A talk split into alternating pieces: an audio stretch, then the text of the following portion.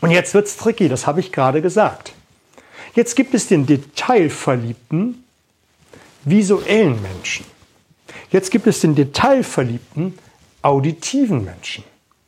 Jetzt gibt es den detailverliebten, kinästhetischen Menschen. Also der, der gerne Dinge fühlt, greifbar haben möchte. Jetzt darfst du, und das ist jetzt die mega Hausaufgabe für dich, mal deine wichtigsten Argumente, die wichtigsten Punkte in deiner Präsentation, die wichtigsten Dinge in deiner Verkaufsstrategie umschreiben.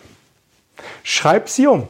Wir haben gesprochen über visuell, auditiv, kinästhetisch und über die zwei, drei wichtigsten Programme, die es gibt. Den Hinzu, weg von Typen, den Typen, der detailverliebt ist ähm, oder sehr global veranlagt ist und dann den, der eine Entscheidung aus dem Innen heraus treffen kann oder auch der andere Beispiele braucht, um eine Entscheidung zu treffen. Und jetzt fängst du an, das alles miteinander mal zu kombinieren, wenn du die Dinge vorher gelernt hast. Und dann kannst du irgendwann wie ganz intuitiv, wenn du das geübt, gemacht, getan hast, geübt, gemacht, getan hast, geübt, gemacht, getan hast, in deinem Verkaufsgespräch wie von Zauberhand aus deiner Tasche holen und präsentieren. Der flexiblere bestimmte System, der flexiblere bestimmte System, das ist eins meiner Wahlmotti im Workshop, im Coaching, dass ich helfe meinen Coaches so flexibel zu sein, wenn sie auf einen bestimmten Kundentypen treffen, auf eine bestimmte Situation treffen, flexibel genug sind, diese Situation zu lösen. Die meisten scheitern im Verkauf daran, dass sie nicht das Rüstwerkzeug haben oder die Kompetenz haben oder das Mindset haben, wenn sie auf einen Kunden treffen, der schwierig ist, um ihn zu drehen.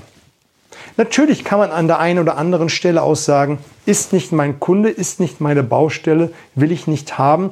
Ich will so einen Kunden nicht in meinen Kundenstamm haben, den lehne ich ab, um dann Kunden in mein Leben zu lassen, die ich haben möchte.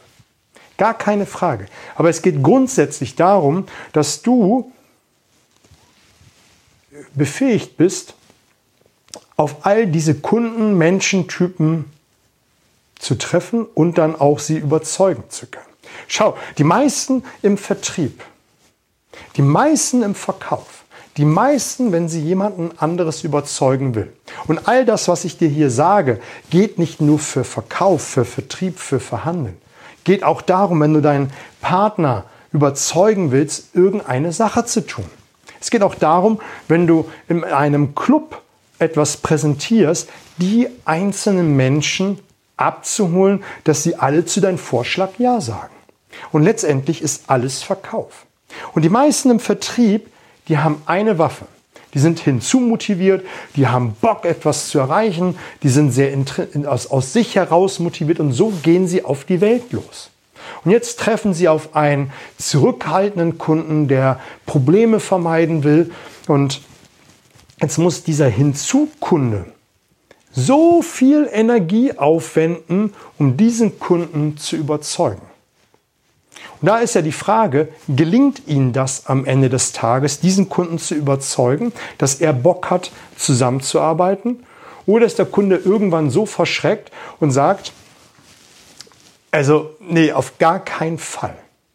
Und der Verkäufer geht aus dem Termin raus, wenn er den Kunden nicht äh, begeistern konnte und schimpft über Gott und die Welt und ähm, sagt, das Ganze ist so schwierig und sitzt abends frustriert auf dem Sofa. Das ist doch nicht die Idee von Verkauf.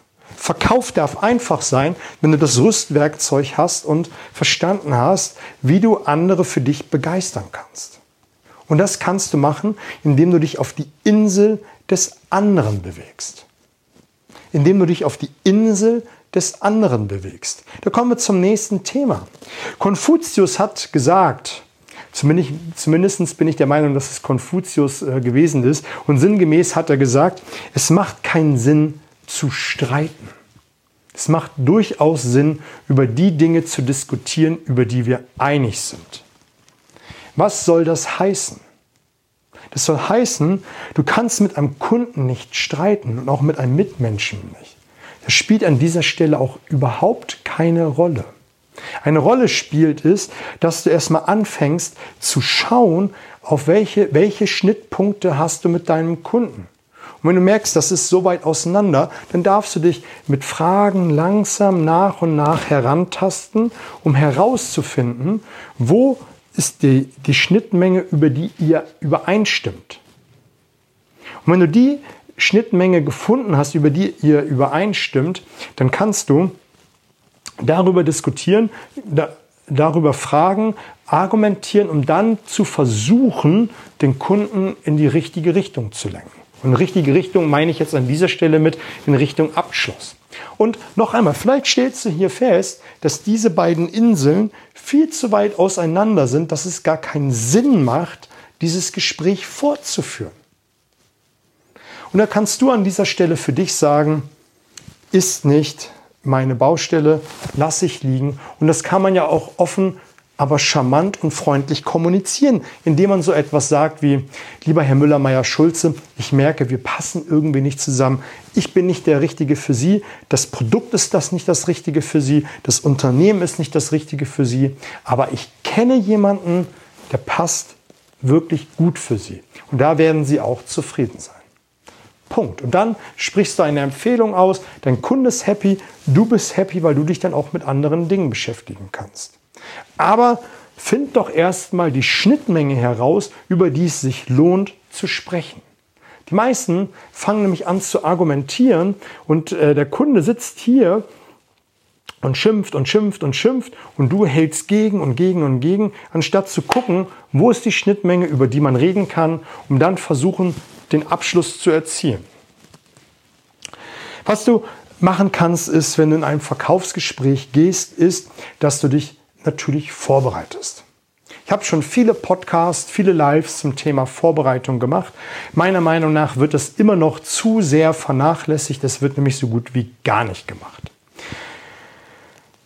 Was du in dieser Vorbereitung auch machen solltest, ist, dich einfach mal in die Person oder Personen, in das Unternehmen hineinzudenken. Mit wem hast du da eigentlich zu tun? Ich hatte vor langer Zeit ein äh, Coach gehabt und das ist eine Geschichte, die mir heute noch sehr, sehr präsent ist, weil sie nämlich dafür spricht, was ich dir jetzt mitgeben möchte. Und zwar saß ich in meinem Auto und neben mir mein Coach und wir sind zum Kunden gefahren und ich habe dann ein paar Fragen zum Kunden gestellt. Und der Coach antwortete schon recht wütend und genervt. Schwieriger Kunde, keine richtigen Umsätze, keine richtige Zusammenarbeit. Das macht einfach keinen Spaß. Und er schimpfte und steigerte sich nach und nach hinein. Und ich, ich, ich saß daneben und habe mir das dann angehört und ich fragte dann irgendwann, Hast du dir irgendwann mal Gedanken gemacht, dass er vielleicht äh, ein schwieriges Privatleben hat? Hast du dir mal Gedanken gemacht, dass es vielleicht für ihn nicht der richtige Job ist, dass er vielleicht selber großen Druck hat, dass das Unternehmen nicht das Beste für ihn ist oder vielleicht gut ist, aber dass da intern irgendwelche Dinge sind, die schwierig sind? Dann habe ich ihn gefragt, wie ist denn das Unternehmen generell, wie ist das aufgestellt, habe da ein paar Fragen gestellt und dann erzählte mehr und mehr einfach äh, von dem Unternehmen und ähm, wie es überhaupt läuft und, und, und. Dann habe ich ihn gefragt, hast du dir irgendwann mal die Mühe gemacht, sich mal in seine Situation hineinzuversetzen? Hast du irgendwann mal dir die Mühe gemacht, mal hineinzufühlen, wie es ist, an seiner Stelle zu sein? Ich sage so, gar keine Frage, wie der Typ reagiert, das ist nicht partnerschaftlich. Das macht man auch nicht mit Vertrieblern und das macht man auch nicht mit Mitmenschen. Das ist einfach kein guter Stil. Gar keine Frage. Kann man geschickter lösen, gar keine Frage. Aber hast du dir mal die Mühe gemacht, wie es wäre, an seiner Stelle zu sein? Seinen Rucksack des Lebens zu tragen? Und je mehr wir darüber sprachen, desto mehr hat er Verständnis gewonnen. Und desto mehr Verständnis er gewonnen hat, desto einen anderen Blickwinkel hat er bekommen. Am Ende sind wir zum Kunden hereingegangen und ich habe ihn vorher nochmal gebeten, versetz dich einfach mal Versetz dich doch einfach mal in die Lage deines Kunden und versuch zu verstehen, wie es ist. Und mit diesem Mindset, mit dieser Haltung gehst du in das Verkaufsgespräch und führst es und begrüßt ihn und verabschiedest ihn.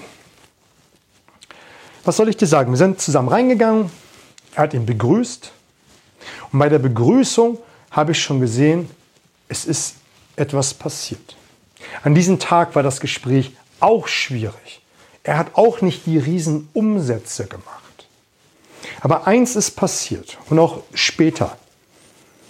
Er hat ein anderes Verständnis für den Menschen gehabt. Er hat ihn anders begrüßt und wir sind irgendwo Schwingungswesen und ähm, du kennst es, wenn du einen Freund anrufst und, ähm, oder eine Freundin und sie geht ans Telefon und ähm, nimmt den Hörer ab, du bist guter Laune und du hörst nur an der Stimme, dass etwas nicht stimmt. Und so war es da auch gewesen. Man schwingt. Der Kunde hat in dem Moment gespürt, da ist nicht der genervte, arrogante, wie auch immer Verkäufer, was er in dem Moment über den die ganze Zeit gedacht hat, hat gemerkt, da ist etwas anderes. Und natürlich muss dieses Vertrauen und die Zusammenarbeit dann auch nach und nach wachsen. Aber Fakt ist, wenn du dich im Vorfeld einfach mal in die Mokassins des anderen hineinbegibst, dann wirst du anders auftreten. Du wirst anders in das Verkaufsgespräch gehen. Genauso, wenn du dich in ein Unternehmen hineindenkst, was ist die Unternehmenskultur? Wie tickt man da? Wie tickt man in einem Großkonzern? Wie tickt man in einem kleinen Betrieb? Wie tickt man in einem mittelständischen Betrieb? Dass du dich einfach mal mit der Kultur beschäftigst. Oder wie tickt man als, äh, wenn du Ärzte als Kunden hast? Wie ist da die Kultur? Du kommst letztendlich ja auch als Fremdkörper zu einem Kunden. Sei es Sei es, wenn du mit äh, B2, also Business to Business unterwegs bist und in ein Autohaus gehst, zu einem Arzt gehst, äh, zu einem Handelsunternehmen gehst. Das sind alles unterschiedliche Kulturen. Und da darfst du dich einfach mal vom Mindset einstellen. Genauso, wenn du äh, im B2C, also zum Endkunden fährst. Mit wem hast du zu tun? Hast du mit einem Ein-Person zu tun? Also Mann, Frau? Hast du mit einer Familie zu tun? Hast du zu tun mit einer Familie mit Kindern? Und wenn du dich einfach nur mal in die Sorgen, Nöte, Wünsche, Bedürfnisse der jeweiligen ähm, Kulturen, ähm, Familien, Einzelpersonen, Menschen hineinversetzt, wirst du ein ganz anderes Verständnis haben. Du musst das nicht gut finden, du musst es nicht lieben, du musst es nicht befürworten, was dort passiert. Aber es hilft dir, dich darauf vorzubereiten. Es hilft dir, deine Ansprache zu verändern und es hilft dir, dein Mindset zu verändern, dass du ganz anders in die Gespräche hineingehst. Genauso, dass du anfängst, die Sprache der Zielgruppe zu verstehen. Die Sprache der Zielgruppe zu verstehen. Ist genauso ähnlich wie wenn du anfängst, die Kultur oder die Menschen zu verstehen. In jeder Branche, in, jedem, äh, in jeder Stadt, äh, kulturell Unterschiede, wird irgendwie eine andere Sprache gesprochen. In Tech-Unternehmen wird über Software gesprochen, über Algorithmen, da wird viel mit Anglizismen gearbeitet.